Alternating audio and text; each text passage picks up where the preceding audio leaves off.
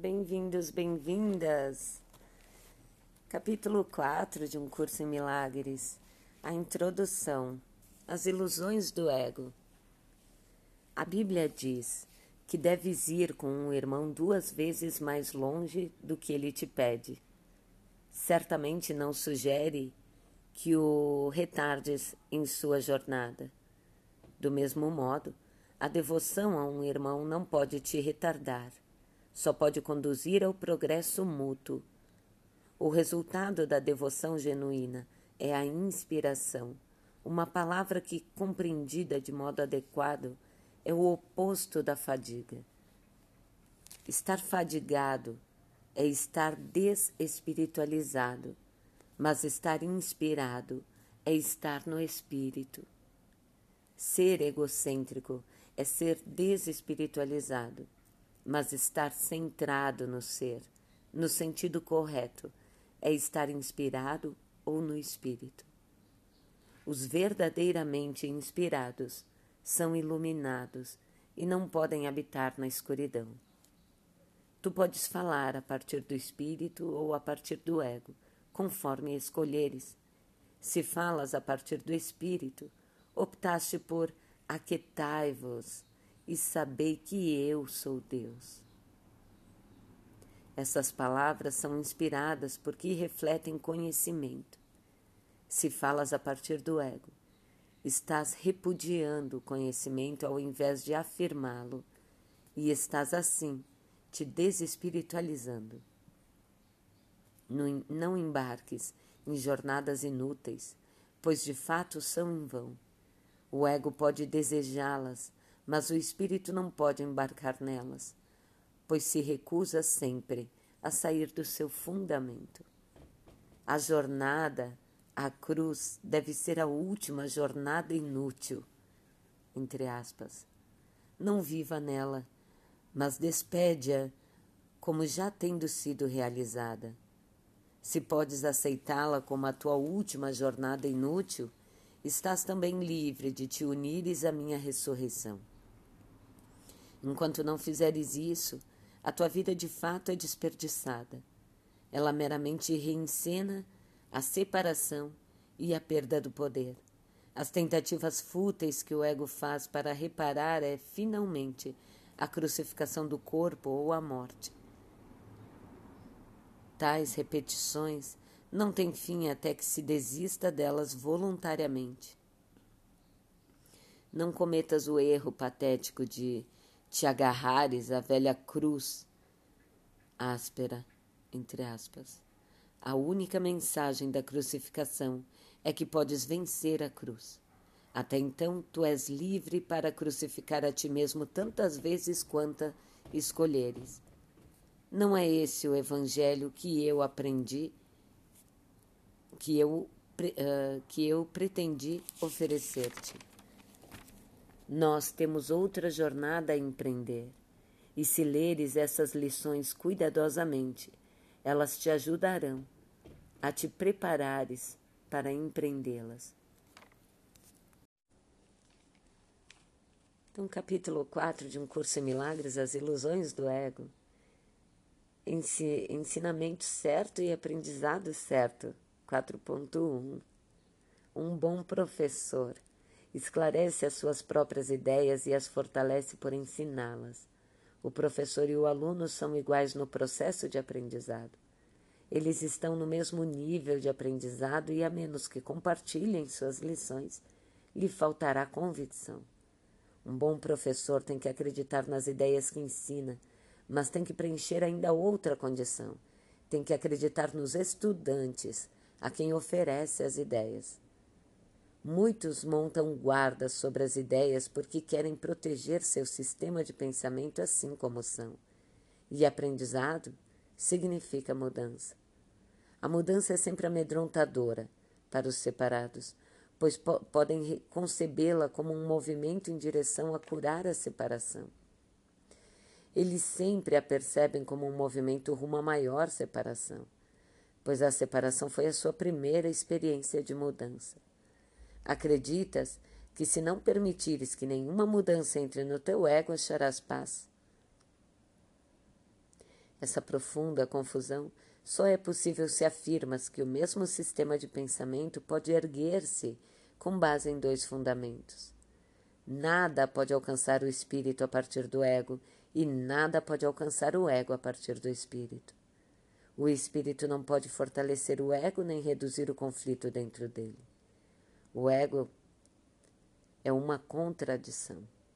O seu ser e o ser de Deus estão em oposição. Eles se opõem na origem, na direção e no resultado. São fundamentalmente irreconciliáveis porque o espírito não pode perceber e o ego não pode conhecer. Portanto, não estão em comunicação e nunca podem estar em comunicação. Apesar disso, o ego pode aprender mesmo que o seu fazedor possa ser guiado de forma equivocada. Ele não pode, no entanto, fazer da vida doada a total ausência de vida. O espírito não precisa ser ensinado, mas o ego tem que ser. O aprendizado é, em última instância, percebido como assustador porque conduz ao abandono e não à destruição do ego à luz do espírito. Essa é a mudança da qual o ego não pode deixar de ter medo, porque ele não compartilha da minha caridade. Minha lição era como a tua, e porque aprendi, posso ensiná-la. Eu nunca vou atacar o teu ego, mas estou tentando ensinar-te como surgiu o seu sistema de pensamento. Quando eu te lembro da tua verdadeira criação, o teu ego não pode deixar de responder com medo. O ensino e o aprendizado são as tuas maiores forças agora, porque fazem com que sejam, sejas capaz de mudar a tua mente e ajudar outros a mudar as suas. Recusa-te a mudar a tua mente, não, eh, recusar-te a mudar a tua mente, não vai provar que a separação não ocorreu. O sonhador que duvida da realidade do seu sonho, enquanto ainda está sonhando, não está realmente curado a sua mente dividida, curando a sua mente dividida. Sonhas com um ego separado e acreditas em um mundo que se baseia nele. E isso é muito real para ti. Não podes desfazer isso sem mudar a tua mente a esse respeito. Se estiveres disposto a renunciar o papel do guardião do teu sistema de pensamento e abri-lo para mim, eu o corrigirei muito gentilmente e te conduzirei de volta a Deus.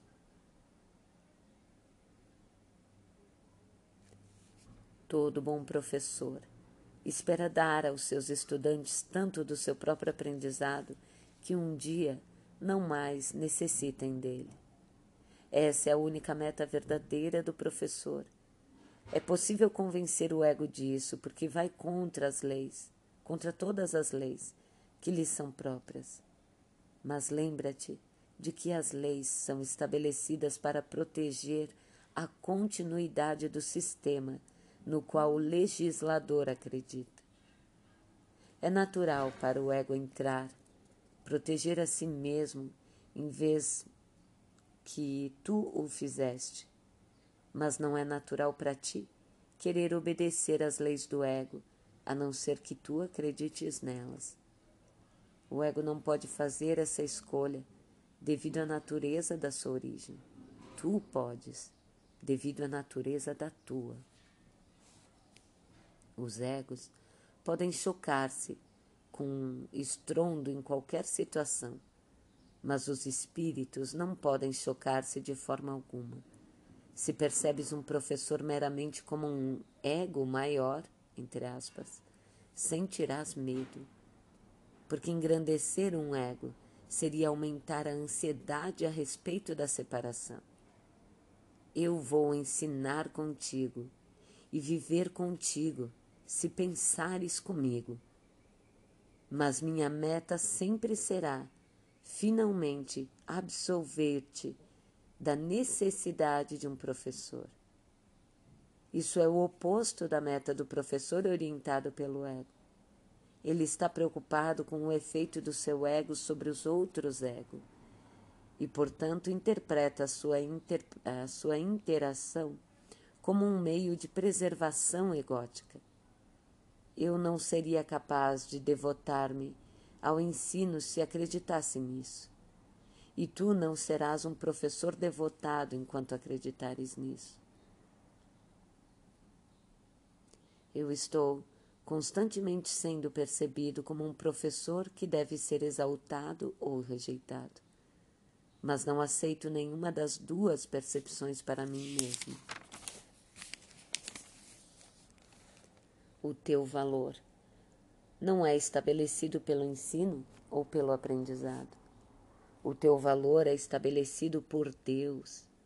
Enquanto contestares isso, tudo o que fizeres será amedrontador particularmente qualquer situação que se preste à crença de superioridade e na inferioridade.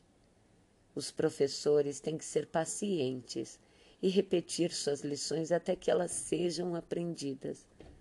Eu estou disposto a fazer isso porque, porque não tenho nenhum direito de estabelecer os limites do teu aprendizado para ti.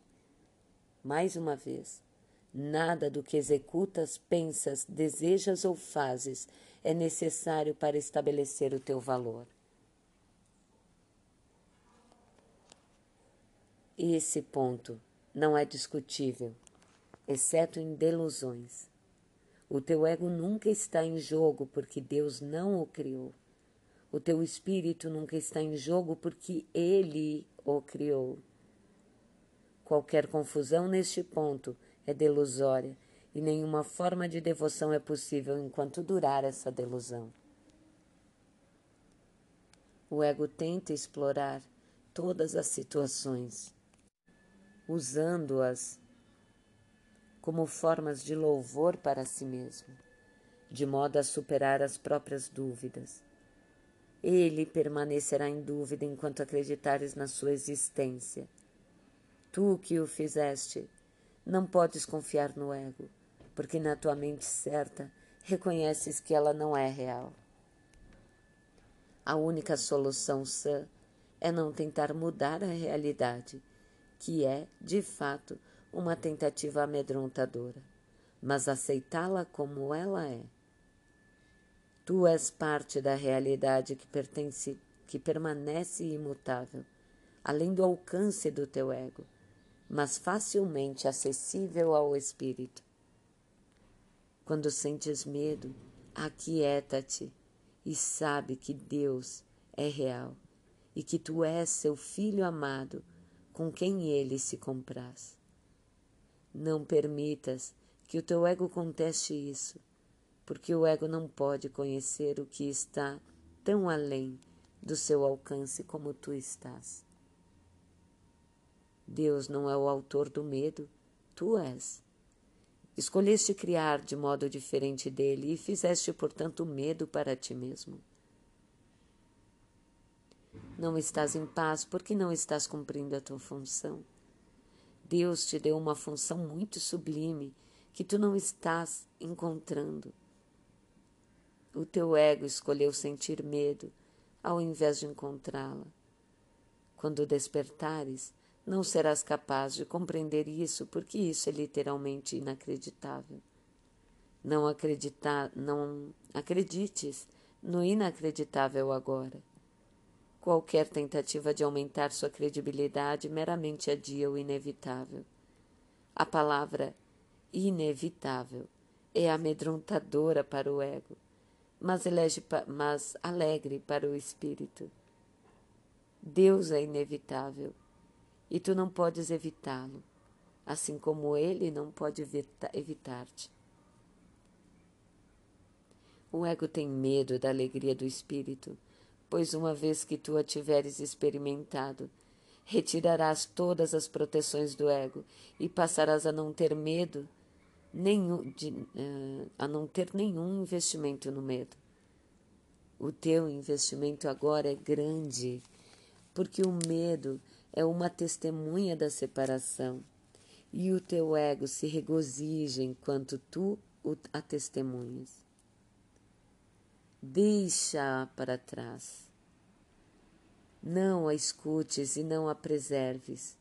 Escuta apenas Deus, que é tão incapaz de engano quanto o espírito que ele criou. Libera a ti mesmo e libera os outros. Não apresentes um retrato falso e indigno de ti mesmo aos outros, e não aceite tal retrato neles para ti mesmo. O ego tem construído para ti uma casa depauperada que não te abriga, porque não pode construir de, for, uh, de outra forma. Não tentes fazer com que essa casa empobrecida fique de pé. A sua fraqueza é a tua força. Só Deus poderia fazer uma casa digna de suas criações, que escolheram deixá-la vazia por desapropriarem a si mesmas. Apesar disso, a sua casa ficará de pé para sempre e está pronta para ti quando escolheres entrar. Disso tu podes estar totalmente certo. Deus é tão incapaz de criar o perecível quanto o ego de fazer o eterno. Com o teu ego, tu nunca podes fazer para salvar a ti mesmo ou os outros, mas com o teu espírito podes fazer tudo para a salvação de ambos. A humildade é uma lição para o ego, não para o espírito. O espírito está além da humildade, porque reconhece sua radiância e com contentamento derrama sua luz por toda parte. Os mansos herdarão a terra, porque seus egos são humildes, e isso lhe dá uma percepção mais verdadeira. O reino do céu é o direito do espírito cuja beleza e dignidade estão muito além da dúvida, além da percepção, e ficam para sempre como a marca do amor de Deus por suas criações, que são totalmente dignas dele e só dele. Nada além disso é suficientemente digno de ser uma dádiva para uma criação do próprio Deus. Eu substituirei o teu ego se tu o deixares, mas nunca o teu espírito. Um pai pode seguramente deixar uma criança com um irmão mais velho que tenha se mostrado responsável, mas isso não envolve nenhuma confusão em relação à origem da criança. O irmão pode proteger o corpo da criança e o seu ego, mas não se confunde com o pai por fazer isso. Tu podes me confiar o teu corpo e o teu ego apenas porque isso faz com que sejas capaz de não te perturbares com eles, de não te preocupares com eles. E me permite ensinar-te que eles não têm importância. Eu não poderia compreender a importância que tem para ti, se uma vez eu mesmo não tivesse sido tentado a acreditar nelas. Vamos então empreender o aprendizado desta lição juntos, de modo que possamos ficar livres deles juntos. Eu preciso de professores devotados que compartilhem meus objetivos de curar a mente. O espírito está muito além da necessidade da tua proteção ou da minha. Lembra-te disso. Abre aspas. Nesse mundo não precisas ter aflições, porque eu venci o mundo. É por isso que deves ter bom ânimo. Fecha aspas. Gratidão. Eu sou Vera Lúcia Long e a gente parte para uma breve reflexão sobre esse trecho mais extenso do livro, porém também tão forte, né? Os mansos herdarão o céu.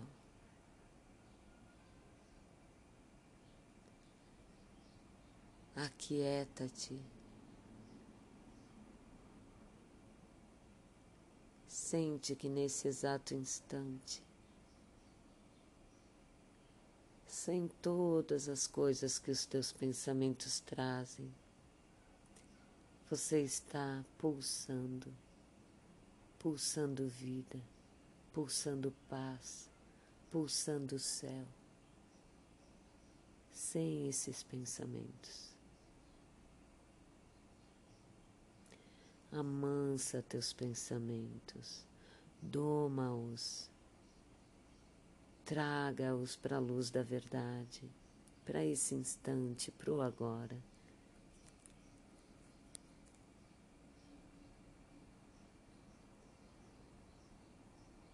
Essa é a nossa missão aqui, enquanto professores, enquanto estudantes.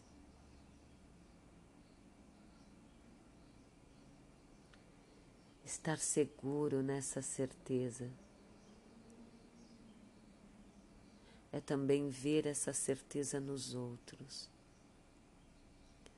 Eu abro mão do que julgo, eu abro mão das imagens que eu vejo nos outros, falsas imagens que vêm de pensamentos que não são verdadeiros, né? Quando eu falo que pensamentos não são verdadeiros, eu quero que tu experimente isso. Pensamentos são só pensamentos na tua ideia, são uma ideia. Mas o que é verdadeiro agora? Onde os teus pés se firmam. Você está na rua, você está abrigado, você não tem abrigo, mas está com seus pés firmes, sólidos sobre a terra. Você está sustentado e firme por um poder muito maior do que os teus pensamentos. E esses pensamentos que vêm dizendo: não, mas eu não estou firme. Olha só, está tudo errado na minha vida. Traga eles de volta para o presente. Porque eles são ideias, são pensamentos de como você deveria estar. Vai soltando mão deles, libera esses pensamentos. E sente que nesse exato momento, só por um instante, nada a que você precise. Eis que é o céu. Te fortalece nessa serenidade, confia. Nesse mundo não precisa ter aflições, porque eu venci o mundo. E por isso que deves ter bom ânimo quando Jesus fala que venceu o mundo, o que ele traz é que se ele conseguiu acessar esse céu, né, ele que também esteve encarnado aqui, ele que também ah, ah, percebeu, né, teve essas percepções das coisas fora, de separação, de pensamentos ele acessou o céu. E esse espaço de céu é o espaço em que todos nós estamos, por isso que ele afirma que ele venceu e que a gente tenha bom ânimo. Porque nesse espaço todos nós somos um. E nós já estamos lá. Isso é certo. A gente está envolvido, engendrado em milhões de pensamentos egóicos, né? O nosso ego, muitas formas, muitas formas de separação, de medo. Mas a verdade é que nesse espaço nós somos um, já somos um. É só uma questão de voltar para dentro de nós e reconhecimento. É uma questão de perdão, de reconhecimento perdoar nossas percepções equivocadas e voltar ao centro universal. E o exercício é esse. Separar nossos pensamentos, não alimentá-los, não entregar a vida aos pensamentos. O que é não entregar a vida aos pensamentos?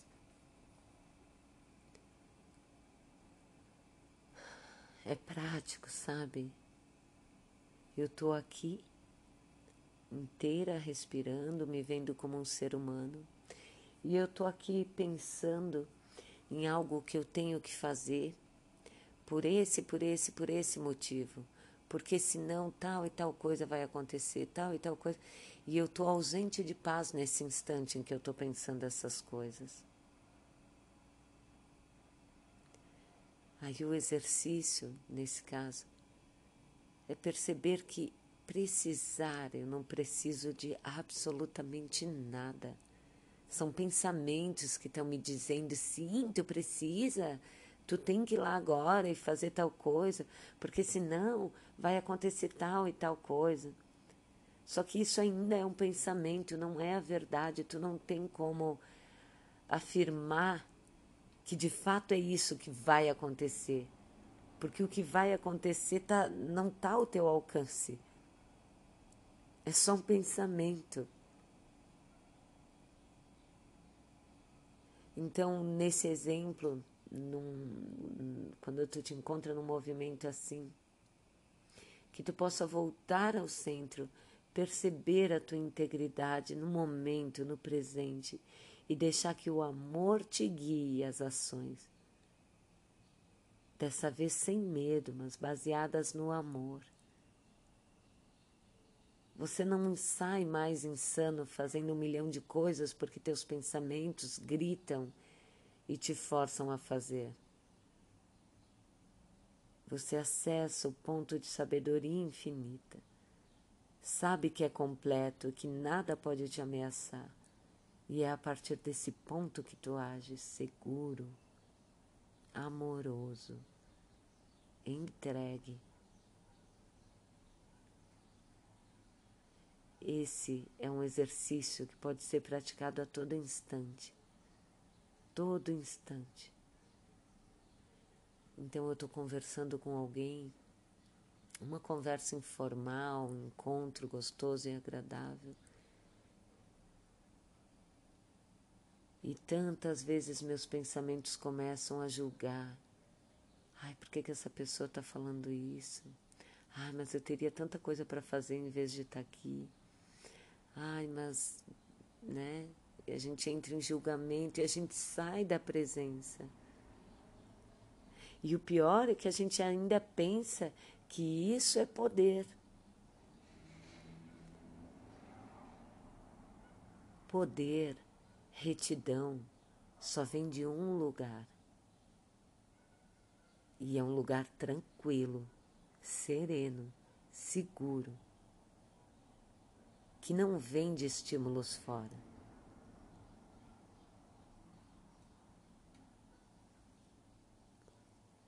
Bom, isso é o que eu trouxe para a gente refletir.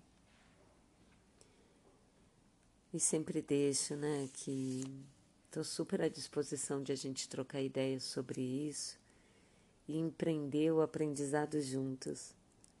É um ensino aprendizado juntos. Porque cada um de nós é mestre e aprendiz. Estamos juntos até breve.